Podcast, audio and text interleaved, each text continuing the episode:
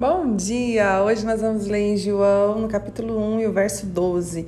Contudo, aos que receberam, aos que creram em seu nome, deu-lhes o direito de se tornarem filhos de Deus. Nós já lemos esse verso alguns dias atrás. Ontem o devocional foi um pouquinho parecido com o devocional do dia de hoje, mas isso está queimando no meu coração para eu falar novamente sobre esse assunto. Eu sei que alguém precisa ouvir isso, alguém precisa ser afirmado pela palavra de Deus, né? E aqui nós vemos que nós precisamos saber que somos filhos de Deus. Nós recebemos o direito e agora nós somos filhos de Deus. Nós cremos em Jesus, nós cremos em Deus. Nós somos filhos de Deus. Eu quero que você grave essa frase. Você é filho de Deus. Sabe, o inimigo sempre vem tentando atacar a nossa autoestima, a nossa identidade, nos colocando para baixo, dizendo que não somos, trazendo sentimento de solidão, de rejeição na nossa mente. Sabe, e se nós olharmos para a palavra, não falta versos bíblicos para nos dizer o quanto o Senhor nos ama, que deu seu próprio filho, né, para morrer em nosso lugar, que Ele não nos rejeita, é, que tem planos de paz para nós, que para nós não termos medo, né, o carinho com que nos formou, é, até os nossos dias estão escritos por Ele, e assim vai, é uma infinidade de versículos dizendo né, o quanto Ele nos escolheu, o quanto Ele nos amou, que até os nossos cabelos estão contados, e tudo isso é para nós compreendermos o cuidado dele para conosco, o amor dele para conosco. Mas em contrapartida, o inimigo sempre vem lançando mentiras na nossa mente, e muitas das vezes nós deixamos que essa essas mentiras tomem conta né, dos nossos pensamentos. E eu estava olhando esses dias um post da Rafaela Fernandes, alguém que eu sigo no Instagram admiro, amo o trabalho dela, amo como Deus a levantou. E eu estava olhando, ela é alguém com muitos seguidores, alguém bem influente. E ela estava falando que ela foi em uma conferência e de repente, ela olhando aquela conferência, todo mundo feliz pela conferência, começou, o coração dela começou a se encher de tristeza e um sentimento de inferioridade. E o diabo soprava na mente dela: "Quem você pensa que você é?"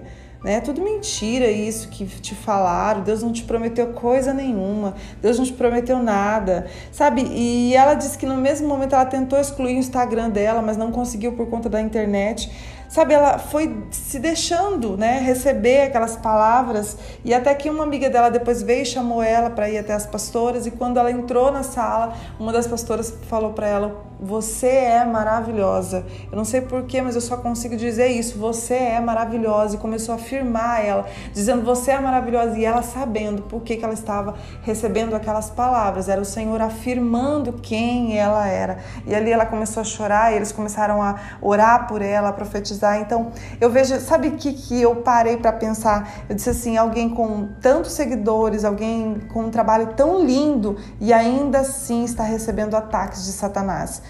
Tanto aqueles que já são tão influentes, né, que já têm assim o seu ministério bem reconhecido, quanto aqueles que talvez nem Instagram não tem, mas também recebem os mesmos ataques de Satanás. E isso me fez pensar que ele nunca vai parar de nos atacar.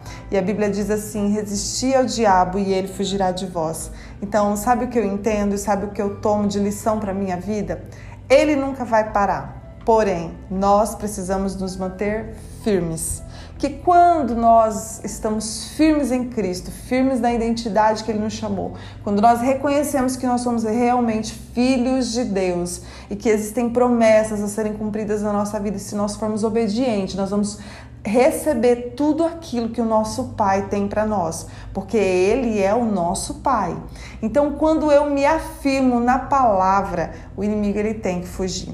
Tá certo que ele pode fugir, ele pode voltar, ele pode tentar, mas eu preciso decidir que voz eu, eu vou ouvir, em que eu tenho crido, né? Qual é a minha escolha? É decidir ouvir as mentiras de Satanás ou é ouvir aquilo que o meu Pai tem dito ao meu respeito. Então, ele nunca vai se cansar de te falar para você que você não é, né? Que você não tem, que é tudo mentira aquilo que Deus prometeu. Diga para ele: "Eu sou filha do rei, eu sou filho do Deus vivo". E é na palavra dele que eu decido acreditar. Então nós precisamos tomar uma decisão na nossa vida e é todos os dias, viu, gente? Porque às vezes nós tomamos a decisão hoje, hoje nós estamos tão afirmados naquilo que a palavra diz, né, com a nossa autoestima, com, com né, tudo depositado ali na palavra, porém amanhã ele vem novamente, mas nós precisamos saber quem nós somos. Se precisar que você leia todos os dias quem você é, o que a Bíblia diz que você é, faça isso mas não permita que o inimigo permeie os seus pensamentos, não permita que o inimigo lance mentiras é, contra você, te fazendo acreditar nisso, porque a ideia dele é que você caia nessa armadilha, que você não cumpra aquilo que Deus te chamou para cumprir. Né? Porque quando nós acreditamos que não somos, nós não vamos fazer, nós não vamos agir, nós não vamos nos mover, porque nós não acreditamos que somos capazes. Mas quando nós temos a identidade firmada no Rei dos Reis e Senhor dos Senhores, nós vamos até o final, porque nós sabemos que existe um Pai e que Ele escreveu algo a nosso respeito e que Ele nos deu um propósito de vida. Então nós vamos até o fim, porque estamos com Ele. Então não se aparte do teu Pai. Fique quanto mais pertinho você estiver dele, mais você vai conseguir ter discernimento daquilo que, você, que Ele tem para você. Pai, muito obrigada por essa palavra. Nos afirma nesta manhã, não nos deixe esquecer quem somos. Somos teus filhos, Pai, e queremos nos mover segundo teu propósito e segundo essa identidade de filho. Em nome de Jesus. Amém. Deus abençoe seu dia.